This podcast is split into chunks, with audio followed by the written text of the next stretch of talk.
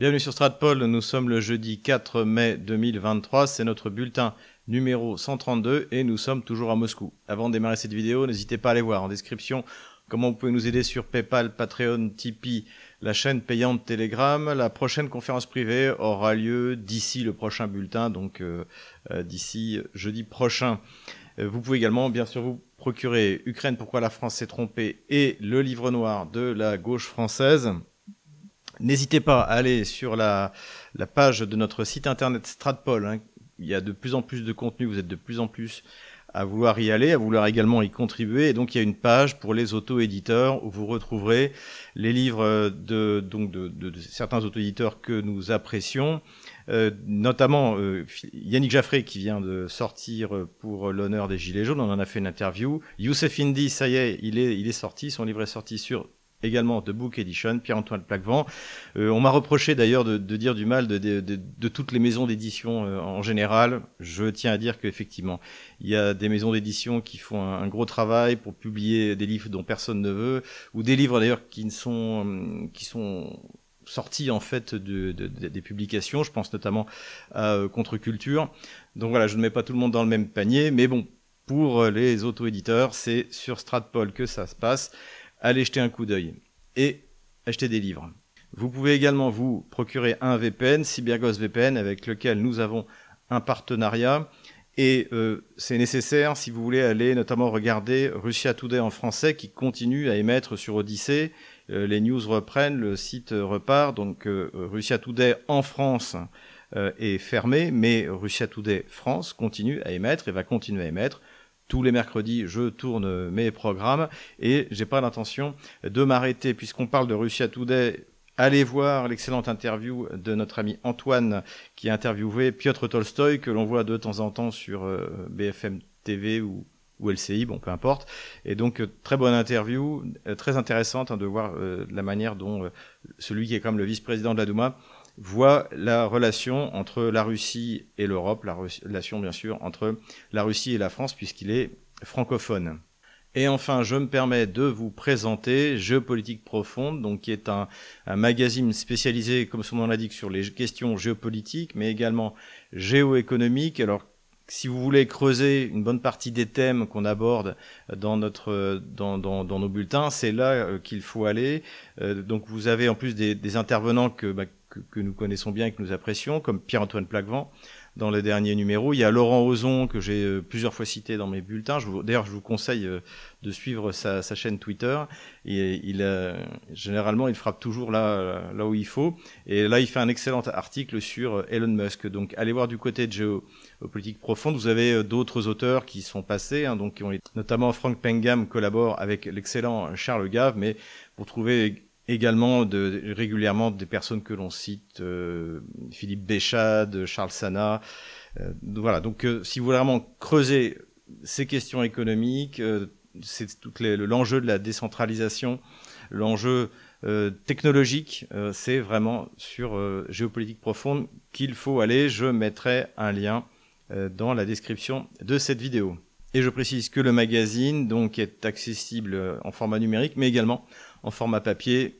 Je sais qu'il y en a, comme moi d'ailleurs, qui, qui sont plutôt vieille école, donc euh, qui préfèrent le, papier plutôt que le, numérique.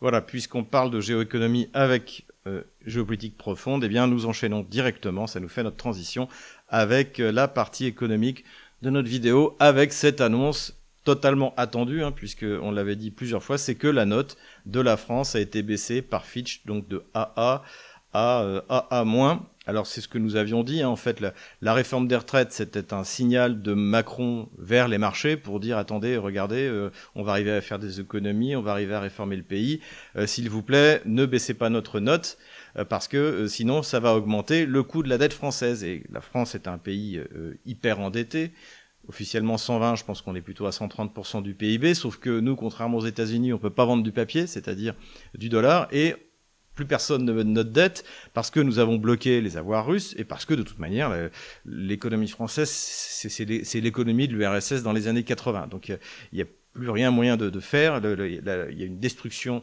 de tout ce qui est productif qui a été euh, méthodiquement euh, entreprise depuis plus de 40 ans. Et donc notre dette ne vaut plus rien. Alors ce qui est intéressant aussi, c'est de la réaction de Bruno Le Maire, le grand auteur dilaté Bruno Le Maire, qui nous explique qu'il euh, il juge que Fitch est trop pessimiste. Alors il faut savoir, c'est que l'avis de Bruno Le Maire vis-à-vis de ce que disent les agences de notation, hein, Standard Poor's ou Fitch là en l'occurrence, euh, tout le monde s'en moque sur les marchés. La question c'est que euh, ce qui compte c'est l'avis de ceux qui seraient prêts à acheter la dette française et qui vont dire votre dette est hyper risquée, même les agences de notation le reconnaissent. Donc euh, nous, eh ben, on va, euh, on, veut, on est prêt à en acheter, mais on veut un, rendement qui soit bien supérieur à ce que vous proposez. Et c'est ça l'enjeu. Et donc l'économie française, qui est une, une, économie complètement accro à la dette euh, depuis maintenant, depuis à l'époque où François Fillon, on en reparlera, était Premier ministre, il est arrivé, c'était en, en, 2007, il a dit je suis euh, je suis le Premier ministre d'un pays euh, au bord de la banqueroute, il avait raison. Et aujourd'hui, on est en fait dans cette banqueroute. Donc en fait, aujourd'hui, l'enjeu, c'est ça. Et c'est pour ça que ce à quoi on assiste aujourd'hui de l'effondrement de l'économie française, on n'en est qu'au début. Et ce qui serait intéressant aussi de savoir, c'est qui précisément détient nos dettes et qui continue à l'acheter. Et je ne serais pas surpris que euh, la dette française soit euh, euh, mixée, structurée au sein de produits qu'on vend aux, particuliers français dans des espèces de SICAV ou des, des, retraites, etc. Tout, tout cet argent qu'on croit encore avoir, si c'est de la dette française, ça veut dire que le jour où ça va s'effondrer, ça va frapper dans tous les sens. Pendant que la dette française explose, eh bien, dans d'autres parties du monde, ça continue à dédollariser. Hein. Vous savez que c'est un thème qui nous est cher. Et on apprend dans la presse indienne que euh, Mantourov, donc, qui est le ministre de l'Industrie, hein, c'est un des personnages avec Michoustine pour les questions économiques et industrielles, euh, que j'ai plusieurs fois cité, que je continuerai à citer parce que c'est lui, c'est en partie sur lui que reposent tous les espoirs du, euh, du gouvernement russe. Eh bien, est arrivé à un accord avec, on le voit ici sur la photo, donc avec le, ministre des Affaires étrangères indien, pour utiliser les systèmes de cartes euh, locaux, hein, la carte MIR pour ce qui est de la Russie, les systèmes de messagerie euh, bancaire, donc le SPFS dont j'ai déjà souvent parlé. Donc tout ça se met euh, petit à petit en place et il semble même que le rythme s'accélère. On apprend également dans la presse que près de 50 banques russes euh, accepte désormais les dépôts en yuan et qu'il y a bien sûr de plus, plus de demandes d'ouverture de comptes en dollars. La part des échanges en yuan entre la Russie et la Chine va continuer à augmenter, mais également avec d'autres euh, pays euh, d'Asie ou d'ailleurs. D'ailleurs, je peux vous faire part de ma propre expérience puisque en trois clics, j'ai pu ouvrir un compte en yuan pour ma société, donc euh, sur la Sberbank, qui est la plus grosse banque russe. Et en fait, après m'être renseigné, la plupart des banques euh, russes aujourd'hui vous proposent d'ouvrir un compte en yuan et vous faites ça, vous n'avez même pas besoin de vous déplacer jusqu'à la banque. Donc là, c'est vraiment le gros effort de numérisation qui a été fait. Et encore une fois, c'est très important, on en reparlera tout à l'heure, parce que euh, non seulement ça permet de faire des échanges, mais surtout ça aveugle Washington sur les transactions qui sont faites entre des pays non SWIFT économie, mais cette fois dans les territoires euh, réunifiés. On a noté la semaine dernière, c'est sorti, mais j'avais déjà terminé le, tournage de mon bulletin 131, la visite de Marat Kusnulin, qui est le vice-premier ministre chargé de la construction et du développement régional dans le gouvernement russe, qui est allé à Artemiosk. Donc ça, c'est un, signe très fort qui est envoyé, également comme le voyage de, de Vladimir Poutine à Mariupol, euh, ou dans la région euh, de Kherson, c'est que les Russes sont là pour de bon. Et ça, c'est des signaux extrêmement importants. Et d'ailleurs, le, vice-premier ministre a déclaré que Artemiovsk serait reconstruit et que dès que les combats se seraient suffisamment éloignés de la ville, eh bien, la ville serait reconstruite. Et derrière, il y a évidemment l'exemple de Mariupol dont je viens de parler, et d'ailleurs, Vladimir Poutine a inauguré le redémarrage donc du tramway, de la ligne de tramway, donc sur 10 km pour l'instant, par euh, vidéoconférence, pour bien montrer encore une fois que la Russie est là et pour longtemps, et que vraisemblablement, même si l'armée ukrainienne réussit à percer, on n'assistera pas à ce à quoi on a assisté dans la région de Kharkov euh, ou dans la région de Kherson, c'est-à-dire que l'armée russe se retire euh, sans combattre. Voilà. Donc ça, je pense que c'est également, non seulement du point de vue économique, mais du point de vue euh, politique, c'est des signaux très importants qui sont envoyés. Vous avez été nombreux à me demander de commenter la dernière vidéo du site habituellement euh, bon euh, Terrabellum, enfin la chaîne YouTube euh, Terrabellum sur l'économie russe. Et donc j'ai regardé cette vidéo donc qui s'intitule Comment est-ce que les sanctions détruisent l'économie russe? Rien que ça. Et alors ça m'a surpris parce qu'en fait j'avais vu une bonne vidéo quelques semaines auparavant euh, qui expliquait exactement le contraire. Donc j'imagine que cette vidéo est aussi une obligation pour euh, des euh, gens qui vivent de YouTube de donner des cautions euh, vis-à-vis de YouTube, vis-à-vis du régime d'Emmanuel Macron qui est, on le verra, de, de plus en plus, qui se radicalise énormément dans, une répression politique, soit par des comportements de petites frappes, comme on voit par exemple le ministre de l'Intérieur Darmanin, ou alors comme cette espèce de, de grande bourgeoisie arrogante et qui aime la censure, comme Thierry Breton. Hein. Thierry Breton, c'est simple, c'est quand je parle de la gauche bourgeoise dans, dans mon livre, euh, donc celle qui a fait la révolution, celle qui tire sur les ouvriers, celle qui déclare la guerre en avril 1792 au, au reste de l'Europe, et là on, on, a Thierry Breton. Il incarne en fait vraiment, c'est le, personnage qui, un, qui incarne cette, euh, cette gauche bourgeoise férue de, de, de répression et euh, d'expansionnisme belliqueux et, et d'impérialisme. C'est vraiment le, le, on en reparlera tout à l'heure, mais Thierry Breton, c'est un personnage très intéressant dans ce cadre-là. également, j'ai oublié de le dire en introduction, mais euh, YouTube censure en fait systématiquement quand vous reprenez euh, mes vidéos. Il y a eu plusieurs de, de, mes soldats numériques donc qui reprennent les vidéos, qui ont qui ont tout simplement perdu leur chaîne. Donc continuez à le faire, mais je dois être honnête avec vous, il y a un risque. Ce que je vous recommande, c'est quand vous prenez mes vidéos, vous changez un peu le titre, et puis également vous faites une chaîne dédiée pour ça, parce qu'en fait, si vous mettez les vidéos sur votre chaîne à vous, elle va sauter. Donc encore une fois, le, régime est aux abois, la censure ne va faire que, s'accentuer, surtout au fur et à mesure de la, défaite de l'OTAN face, face à la Russie, défaite à la fois économique et militaire, on l'a déjà dit. Donc voilà, voilà comment je justifie donc cette vidéo euh, qui est euh, franchement nulle. Euh, D'ailleurs, très peu de sources. Euh, c'est des sources. Un rapport a dit que, euh, selon, sans aucun lien ne permette de, vérifier. Euh, bon, globalement, j'aurais pas à répondre à cette vidéo, mais vous avez été nombreux à me demander, parce que sinon, en fait, c'est le travail que moi je fais depuis des années pour expliquer euh, ce qui structure l'économie russe et euh, pour expliquer pourquoi effectivement la Russie, même si les sanctions c'est toujours un passage difficile, eh bien va en tirer un plus grand bénéfice. Première malhonnêteté dans cette vidéo, c'est qu'elle sous-entend clairement que c'est la Russie qui a fait sauter Nord Stream 1 et 2, enfin la moitié de Nord Stream 2. Donc ça, c'est de la malhonnêteté, puisqu'aujourd'hui, euh, quand on voit toute la propagande qui est faite par les Occidentaux, pour essayer d'expliquer que, ben non, en fait, il y avait un bateau euh, russe qui, qui, se promenait dans le coin, euh, parce qu'il y avait euh, des plagistes ukrainiens qui avaient loué un bateau polonais, etc. Donc, donc là, maintenant, on voit tout d'un coup une réponse arriver dans la presse norvégienne, puisque effectivement, les Norvégiens ont été euh, mis sur le grill par l'excellent journaliste américain Seymour Hersh, qui a largement démontré que derrière, c'était évidemment Washington, puisque, encore une fois, qui bono, à qui le crime profite, à qui euh, la destruction du MH17 profite, à qui la destruction de Nord Stream profite, à qui le bombardement sur la centrale nucléaire de Zaporozhye profite, à Washington, à l'OTAN, et euh, accessoirement à Kiev, mais de toute manière, c'est pas là que les décisions sont prises. Donc accuser les Russes, c'est un mensonge.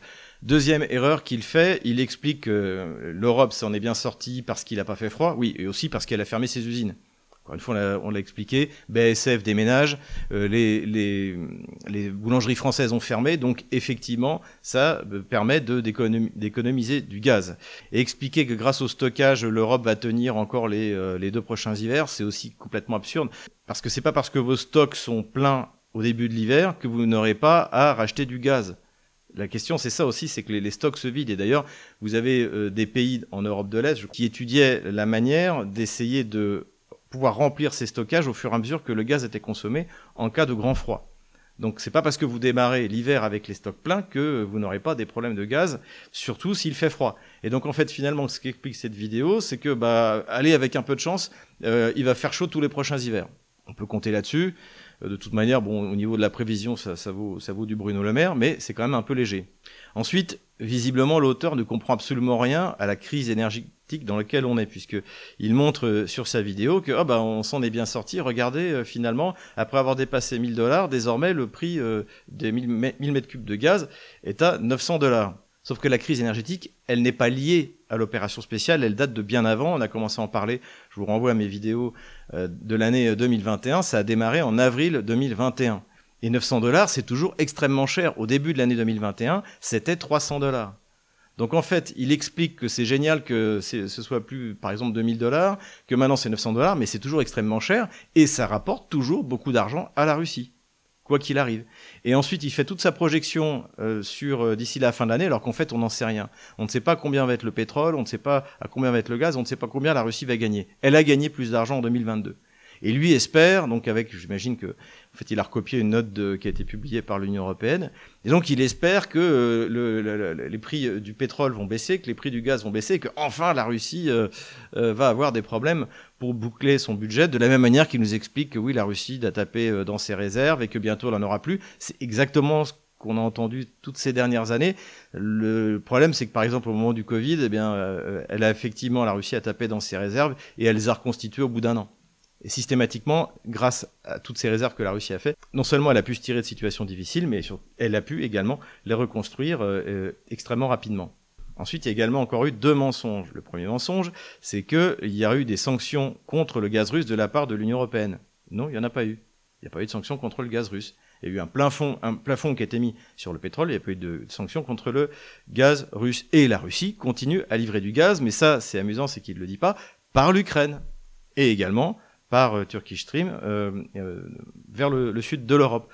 Donc la Russie ne cherche pas du tout à limiter ses, ventes de, gaz, simplement, elle a effectivement introduit l'obligation, en gros, de payer le gaz en rouble, et tout le monde s'y est soumis.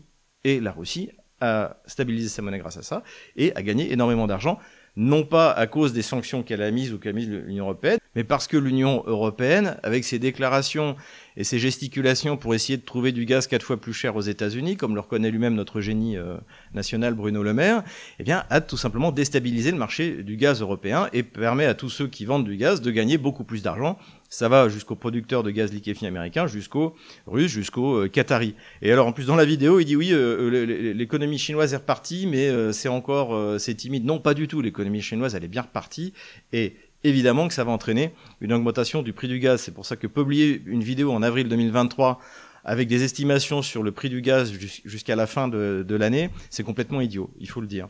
Et donc le deuxième mensonge, c'est de dire que la Russie a mis des sanctions sur ses exportations de gaz. C'est totalement faux, elle n'a mis aucune sanction, elle en vend autant que vous voulez. Évidemment qu'avec ce que j'ai dit, c'est-à-dire la fermeture des usines, des boulangeries, eh bien la Russie vend moins de gaz en Europe qu'elle en a vendu, mais elle le vend plus cher. Et puis vous avez d'autres acteurs qui, eux, ont augmenté leurs exportations en, 2022, c'est-à-dire ceux qui vendent du gaz liquéfié, donc des acteurs comme euh, Novatec euh, par exemple. Ensuite, l'auteur de la vidéo spécule sur le prix euh, du pétrole que vend la Russie à la Chine, à l'Inde et, aux autres acteurs, aux autres acheteurs alternatifs. Ça, on n'en sait rien. Lui n'en sait rien, moi je n'en sais rien, et de temps en temps, il filtre, y compris dans la presse américaine, que finalement, il n'y a pas de temps de réduction euh, que ça, et que les, ce que veulent surtout les Chinois et les Indiens, c'est des contrats à long terme, comme la France et l'Allemagne avaient pour, euh, pour le gaz avec la Russie. Et ni l'Inde ni la Chine ne cherchent particulièrement à faire pression sur le russe parce que ce qu'ils veulent, encore une fois, c'est ce que veulent les, les, les entrepreneurs, les industriels, c'est de la stabilité dans les prix. Et c'est ce à quoi on assiste. Donc pour l'instant, on n'en sait rien, et de toute manière, on n'en saura rien. Et on n'en saura rien pour deux raisons. La première raison, c'est que euh, c'est des contrats extrêmement secrets. On ne, savait pas, c'était pas dans le domaine public de savoir à combien euh, précisément l'Allemagne achetait sur son contrat à long terme du gaz à la Russie. Pareil pour la France. On avait des, on avait des, indications. On savait que c'était beaucoup moins cher que, le prix spot, mais euh, on n'en sait rien. Et là, on n'en sait rien, et on n'en saura rien pour la deuxième raison que j'ai déjà dit tout à l'heure et que j'ai déjà dit répété à plusieurs reprises, c'est que désormais les transactions se font en monnaie locale. Et que donc l'Occident, Washington, l'Union européenne est totalement aveugle sur euh, ce que euh, vend la Russie. En revanche, là où elle n'est pas aveugle, c'est quel mm, volume de, de, produits pétroliers transformés elle achète à l'Inde, aux raffineries indiennes qui sont alimentées par le pétrole brut russe. Ça oui, elle peut le savoir, et donc elle paye plus cher du carburant russe qu'elle achète à l'Inde. Encore une fois, Bruno Le Maire et Emmanuel Macron sont des génies de la finance. En ce qui concerne l'aéronautique et les semi-conducteurs, je vous renvoie à toutes les émissions que j'ai faites, soit sur Russia Today, soit sur euh, Stratpol. Donc je ne vais pas revenir là-dessus, il, parle d'un sujet qu'il ne maîtrise absolument pas. En conclusion, qu'est-ce qu'on peut dire? Cette vidéo est nulle, elle est mensongère, elle est mal informée, Il n'y a pas de source. Euh, ça, c'est une première chose. En revanche, je ne jetterai pas complètement euh, le canal euh, Terrabellum. Il y a des bonnes vidéos. il y a même des vidéos qui disent le contraire de celle-là. Donc, c'est pas la peine de, je dirais, je, n'appelle pas boycott. Simplement, bah, choisissez les programmes que vous regardez. Mais après tout, d'un autre côté, c'est bien aussi de regarder ce que ce qu'essaie de nous vendre euh, l'Union européenne, puisque c'est le sens de genre de vidéo, même si en soi c'est du niveau du LCI et, euh, et, de BFM Business euh, pour ce qui est des bobards. Sur les sanctions, encore une fois, qu'est-ce qu'on peut dire? Les sanctions à court terme sont dures. Euh, je ne vais pas vous dire que c'est indolore, j'ai plusieurs fois répété. En 2014-2015, euh, ça a été dur, notamment pour les produits agricoles. Euh, quelquefois, vous achetiez du, lait, on, aurait dit du, plâtre avec de l'eau. Mais aujourd'hui, la Russie est devenue la première puissance agricole au monde. Donc voilà, à court terme, ce sera difficile sur certains domaines. Pour moi, c'est beaucoup moins difficile de ce que je vois que ça l'a été en 2014, 2015, 2016, puisque là, c'était vraiment la question de la nourriture qui se posait. Et là, en fait, finalement, on a accès à peu près, à peu près à tout. L'inflation est euh, globalement euh, a été élevée en 2022, mais elle, est absorbée petit à petit. Donc euh, c'est difficile, mais c'est tenable et surtout ça permet la transformation de l'économie russe. Et c'est ça qu'il faut bien comprendre. Encore une fois, c'est-à-dire que là, la Russie est passée dans une phase d'hyper-industrialisation. Et l'hyper-industrialisation, ça veut dire entre guillemets l'hyper-souveraineté. Et ça, je vous renvoie encore une fois au discours de Vladimir Poutine au début de l'opération spéciale la souveraineté ne se divise pas. Vous devez être souverain dans tous les domaines. Et ça, les sanctions et les contre-sanctions le permettent. Et, enfin, un dernier point qui est extrêmement important, l'un de nos auditeurs m'a demandé, mais est-ce que les Russes ont nationalisé, euh, recentralisé l'économie pour faire une espèce de centralisme bureaucratique pour diriger en fait l'économie russe euh, pendant le pendant l'opération euh, spéciale, le, temps de la fin de la jusqu'à la fin de la guerre avec l'OTAN, c'est exactement l'inverse qu'a fait Vladimir Poutine. Il y a des domaines, de toute manière, dans lesquels l'État est souverain, c'est-à-dire l'énergie euh, et bien sûr la fabrication d'armement, où là, l'État russe est extrêmement euh, directif, mais de toute manière, ce sont pour beaucoup des sociétés euh, d'État. Mais en revanche, pour les entrepreneurs, dont je fais partie, c'est le bonheur. Et là encore, Vladimir Poutine vient annoncer toute une série de mesures pour relâcher la pression sur les entreprises il y a pas longtemps, j'étais en voiture euh, et vous avez un message à la radio, euh, Radio Vesti, c'est l'équivalent de France Inter, si vous voulez. Vous avez un message du gouvernement russe qui vous explique qu'il y a un moratoire sur les inspections pendant trois ans, les inspections des, des entreprises. Donc, si jamais quelqu'un vient vous inspecter, un fonctionnaire quelconque, vous avez un numéro vert où vous pouvez appeler pour vous plaindre. Vous imaginez, c'est comme si en France vous aviez un numéro vert pour vous plaindre des inspections bureaucratiques et socialistes qui sont imposées à tous les entrepreneurs français. C'est exactement ça. Et c'est ça qui se passe en Russie. C'est-à-dire que non seulement la Russie n'a pas fait un retour vers le socialisme, mais au contraire, elle développe encore plus la liberté d'entreprendre. Et euh, elle a compris, comme le dit très bien Charles Grave, qu'il faut foutre la paix aux entrepreneurs. Voilà, c'est la solution. L'État est dans ses fonctions régaliennes dans les domaines stratégiques et pour le reste, il faut laisser faire les entrepreneurs. Ils ont besoin de réglementations simples, et euh, d'argent pas cher. Ça, il y a encore du, boulot à faire euh, côté russe, mais c'est, un autre sujet. Passons maintenant au domaine politico-stratégique. La première information intéressante qu'on a eue, c'est le fait que la Finlande se prépare à accueillir des bases américaines sur son sol. Donc, c'est la conséquence de l'entrée de la, de la Finlande dans l'OTAN. Donc, euh, qui est dû, euh, ça c'est un sujet plus vaste, mais à la corruption des élites finlandaises sur le modèle de ce qu'on a vu, euh, notamment dans les pays baltes. Encore une fois, l'entrée de, la, Finlande dans l'OTAN ne change rien. De toute manière, ça veut dire que si jamais il y a un conflit direct entre l'OTAN et la Russie, bah, le cataclysme nucléaire commencera en Finlande au lieu de commencer en Pologne. En gros, ça veut dire ça. Donc, il faut pas euh, surréagir sur cette sur cette sur cette déclaration. Ce que ça veut dire surtout, c'est que l'OTAN est bien plus une alliance politique que militaire. Militairement, d'ailleurs, on le voit en Ukraine, ils sont nuls. En revanche, politiquement, ce qu'a obtenu Washington, c'est tout simplement une perte de souveraineté de la Finlande. Quand vous avez des troupes étrangères sur votre sol, vous n'êtes plus souverain. C'est pour ça que le général de Gaulle, en 66, il nous a fait sortir du gouvernement intégré, et vous avez 120 sites américains qui ont été fermés. Et c'est pour ça qu'au moins dans ce domaine-là, on est encore souverain. Pour la Finlande, c'est terminé, et ça veut dire également qu'il n'y aura jamais d'Europe de la défense. Donc quand vous entendez Emmanuel Macron parler de ça, c'est juste une énorme blague. Tout est dirigé, et d'ailleurs c'est écrit noir sur blanc dans le traité de Lisbonne, par l'OTAN. Donc la France a délégué sa, sa défense à un centre de décision qui est à Washington en fait. Donc qu'on se rende bien compte de ce que ça représente, c'est-à-dire que vous avez des puissances non européennes qui prennent des décisions sur des conflits qui se passent en Europe. Et évidemment, c'est pas eux que ça va toucher en premier, c'est nous. Voilà, de toute manière, cette politique de soumission n'est que la continuation de celle qui a été définie en 1966 par François Mitterrand, lorsque euh, il s'est opposé précisément à la sortie du commandement intégré de l'OTAN qu'avait organisé le général de Gaulle.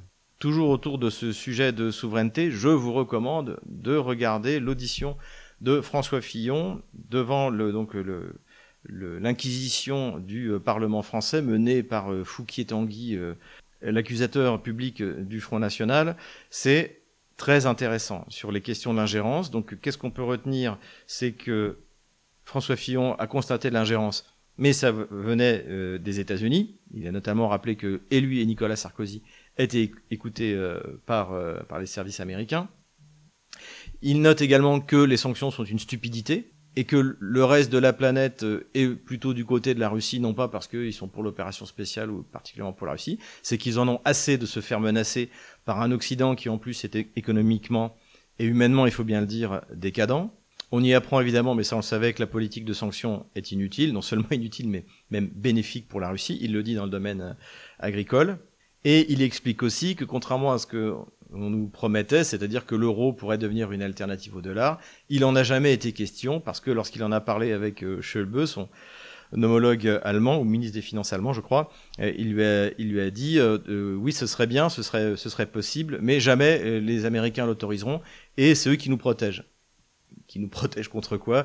C'est quand même assez étonnant vu que ça fait quand même 30 ans qu'ils mettent l'Europe à feu et à sang, que ce soit dans les Balkans ou que ce soit en Europe centrale orientale. Donc c'est quand même quand même assez étrange, mais surtout ça donne une idée de la soumission de l'Allemagne euh, de post 1945 en fait. En tout cas, ce qui est clair, c'est que, comme disent les jeunes, il y avait du niveau du côté de, François Fillon, et que les, petits personnages qui étaient les, inquisiteurs de ce petit tribunal avaient l'air bien ridicules face à l'ancien Premier ministre, dont on aurait aimé, aimé qu'il se défendit aussi bien en 2017 et parce que lui, effectivement, il avait dit la vérité sur l'état de l'économie française. Les Français, en votant pour lui, auraient été prêts à des réformes, y compris des, réformes difficiles, euh, pour lesquelles il aurait, été euh, légitime, ce que n'est absolument pas Emmanuel Macron, qui doit partir. Encore une fois, je soutiens toutes les manifestations, quelles qu'elles soient, qui que ce soit dans la rue, contre euh, cette espèce de tyran qui dirige notre pays. Donc voilà, il aura fallu attendre six ans, mais François Fillon a repris des couleurs et je ne regrette pas de l'avoir soutenu en 2017.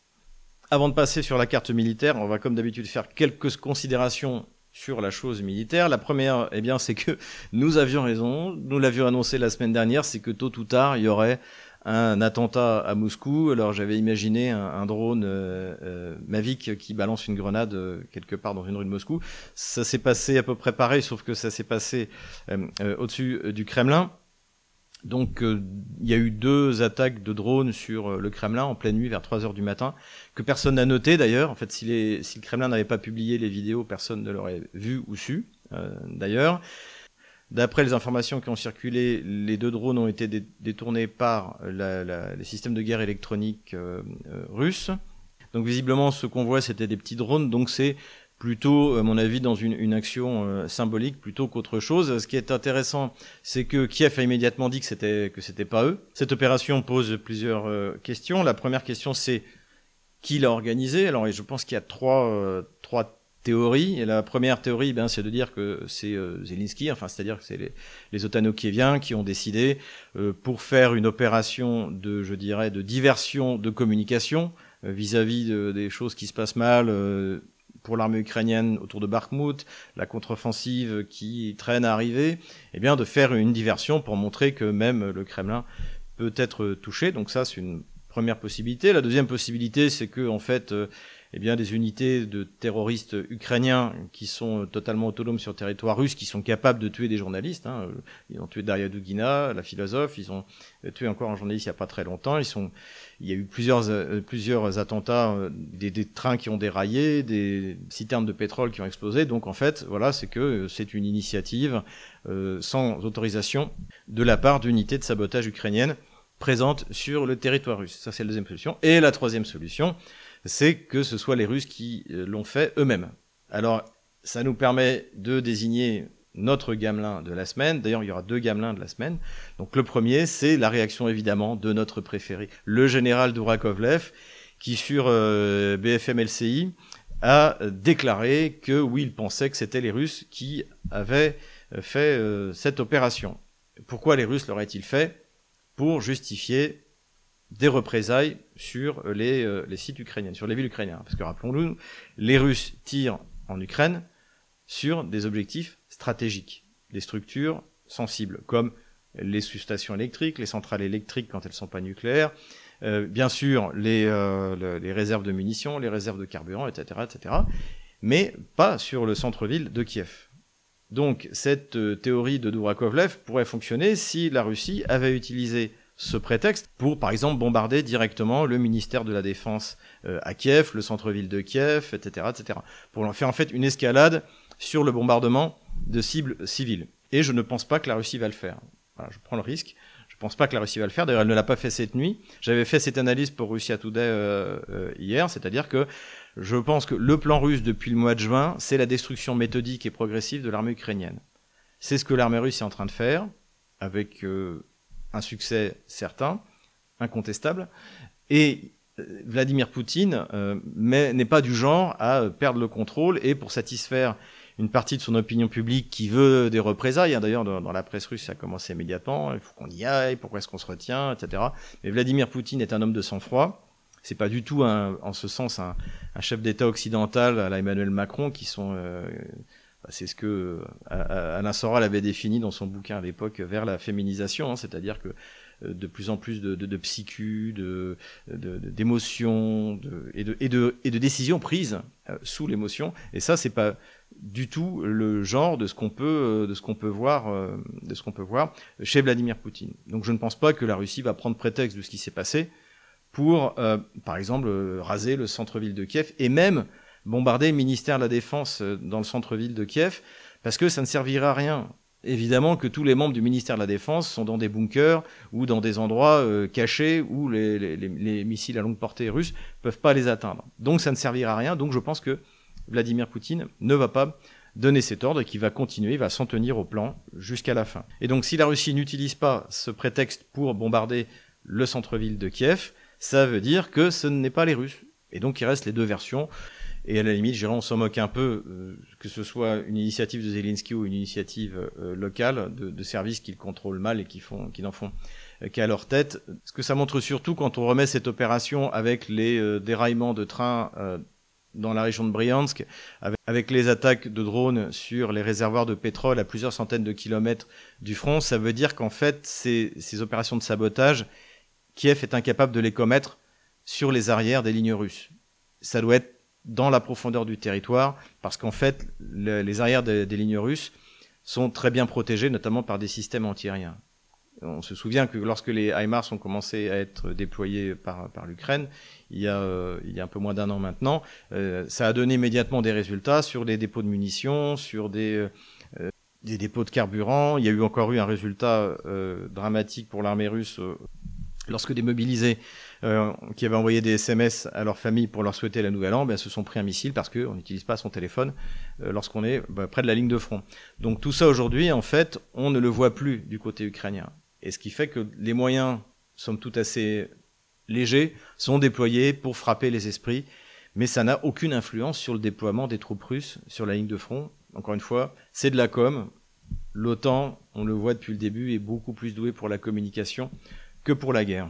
Dernier commentaire sur cette opération pour le Kremlin, ça m'a rappelé l'attentat du 10 Downing Street en 1991 où des euh, terroristes de l'IRA avaient mis un mortier dans une, camionnette et avaient tiré plusieurs obus pour essayer de, taper le gouvernement, euh, le gouvernement anglais, donc au 10 Downing Street. Ça avait euh, complètement raté, mais ça avait été une, évidemment un, coup de communication extrêmement important parce que être capable de tirer au mortier sur euh, le Ding Downing Street, c'est une, belle publicité, même si ça n'a eu euh, aucune efficacité. Donc je pense qu'on est vraiment sur des opérations du même type. Je vous ai dit qu'il y aurait deux gamelins pour le prix d'un, puisqu'il n'y en avait pas eu ces deux derniers bulletins. Et le suivant, c'est le général Patrick Chevalreau, qui a envoyé un, publié un article, un éditorial euh, dans Challenge pour pour dénoncer en fait ces euh, officiers français qui aiment trop la Russie. En fait, généralement, les officiers français qui aiment la Russie, c'est ceux qui aiment la France et qui aiment leur armée, et donc qui ne veulent pas que la France se lance dans une guerre qui ne, qui ne la concerne pas, et qui ne veut pas qu'elle euh, sacrifie euh, non seulement ses soldats, mais également son matériel, dans une guerre qui, de toute manière, pour Kiev, est perdue d'avance, et où, encore une fois, la France n'a rien à faire. Donc, contre ces gens-là, qui sont, de ce que j'en vois, d'après les, les retours que j'ai, majoritaires, effectivement, dans l'armée française, eh bien, les, les, atlantistes, les néocons nous ont déployé toute une galerie de généraux. Alors on a euh, Dourakovlev, euh, on a le colonel Goya, où il y a des colonels aussi. Et puis là, on a un général qui s'appelle le général Patrick Chevalreau, donc qui, qui pareil fait des listes hein, de, de, de, militaires euh, qui sont qui sont pas conformes euh, à la, à la volonté du parti. Et ce qui est intéressant aussi, c'est le profil de, de Gamelin Chevalreau, c'est-à-dire que euh, il est sa carrière, c'est les États-Unis. Il est dans toutes ces espèces de structures et il participe, bien sûr, à un think tank français qui s'appelle Open Diplomacy. Open Society, Open Diplomacy. Donc c'est toujours cette espèce de mouvement globaliste anti-française qui veut nous entraîner, encore une fois, on est toujours dans l'héritage de la gauche française depuis avril 1792, dans cette volonté d'aller imposer son idéologie de fanatique aux quatre coins de la planète et à commencer, à commencer par l'Ukraine. Donc voilà, Chevalreau, Dourakovlev, deux purs produits de l'establishment atlantiste anti-français qu'on trouve à l'OTAN et qu'on trouve évidemment dans les médias français. Ils sont tous les deux nominés pour le Gamelin 2023. Dernière information avant de passer à la carte militaire, le ministre de la Défense Sergei Shoigu a déclaré que pour la campagne de 2023, l'armée russe disposait de suffisamment de munitions. C'est-à-dire que, en gros, d'après ce que j'ai compris, on est au mois d'avril et ils ont déjà suffisamment de munitions pour maintenir leur effort jusqu'à la fin de l'année. Sachant que le complexe militaire-industriel russe continue à produire massivement. Donc, de ce côté-là, c'est plutôt, euh, une excellente nouvelle pour, euh, pour l'armée russe. Face à ça, Thierry Breton, le commissaire politique de la Commission européenne, chargé de l'industrialisation et de la lutte contre la liberté d'expression, hein, on en a déjà parlé dans le dernier bulletin, son action contre les, réseaux sociaux, eh bien, a lancé un grand plan en parlant de nouveau de milliards qu'il allait donner pour permettre de produire un million d'obus pour l'armée ukrainienne, etc., etc. Bon, sachant que ce que moi j'attends depuis le début, c'est des commandes. Parce qu'en en fait, l'industrie d'armement, elle n'a pas besoin de subsides, elle a besoin de commandes pour avoir une garantie que pendant les dix prochaines années, effectivement, par an, l'Union européenne va commander un million d'obus. Le problème, c'est que si jamais la, guerre en Ukraine s'arrête en 2022, je l'espère, ou en 2023, qu'est-ce qu'on va faire de tout ça? Et donc, euh, toutes ces entreprises qui auront investi, eh bien, vont être, à fond perdu. Ce sera une, une catastrophe. Il n'y a plus aucune décision de rationnel économiquement, même militairement, dans les décisions qui sont prises par la Commission européenne, hein, pas par les États en fait. Ni Emmanuel Macron ni euh, Scholz en fait euh, ne, ne, peuvent la ramener sur cette question. C'est désormais la Commission européenne, sous les ordres de Washington, qui fait tout pour que la guerre dure le plus longtemps possible, quoi qu'il en coûte, quoi qu'il en coûte à l'économie européenne et évidemment quoi qu'il en coûte à, l'Ukraine qui euh, de toute manière si ça continue comme ça va euh, euh, soit va complètement disparaître soit va vraiment finir en, espèce d'état croupion euh, en, Ukraine centrale. Voilà on en est pour les munitions de part et d'autre mais tout de suite passons à la carte des opérations militaires. De retour sur la carte militaire, ça va aller assez vite parce que comme vous allez le voir, le front n'a pas beaucoup bougé. Qu'est-ce qu'on observe cependant? Donc comme je l'ai dit, dans la région de Bryansk, il y a eu deux déraillements de trains qui ont été organisés par des saboteurs euh, ukrainiens. En Crimée, on a eu une attaque contre un réservoir de pétrole. On en a eu un également dans la région de Krasnodar et également dans la région de Rostov. Donc tout ça se passe assez loin du front, donc ça n'aura pas vraiment d'effet sur le déploiement des troupes russes. L'armée russe de son côté a continué des bombardements dans la profondeur sur à peu près tout le territoire ukrainien sur des cibles stratégiques et euh, des infrastructures critiques. La Russie frappe également sur les arrières directes du front, notamment là on voit c'est des images d'autour de Berislav, donc euh, sur les dépôts de munitions, sur euh, les dépôts de carburant Elle, est visiblement extrêmement bien renseignée et c'est toujours euh, très documenté. Destruction sur les arrières à Zaporozhye. Destruction à Pavlograd. Visiblement, ils ont touché un gros dépôt de munitions qui alimente le front, non seulement vers, vers l'est, mais également vers le sud. Voilà pour ce qui est des frappes dans la profondeur. Donc la différence entre les Russes et les Ukrainiens, c'est que les Ukrainiens n'ont pas les moyens de frapper directement les objectifs qui sont tactiquement intéressants pour contrer l'approvisionnement et la logistique des forces russes. Donc ils frappent à plusieurs centaines de kilomètres avec des drones légers qui peuvent euh, effectivement euh, mettre le feu à une citerne de pétrole, mais euh, on est loin de l'efficacité des tirs de HIMARS tout au début de leur emploi. L'activité sur le front maintenant, dans la soirée du 3 au 4 mai, les Ukrainiens ont lancé plusieurs tentatives de reconnaissance offensive dans la région d'Orechovo. Toutes se sont terminées par euh, la destruction des forces qui avaient été envoyées.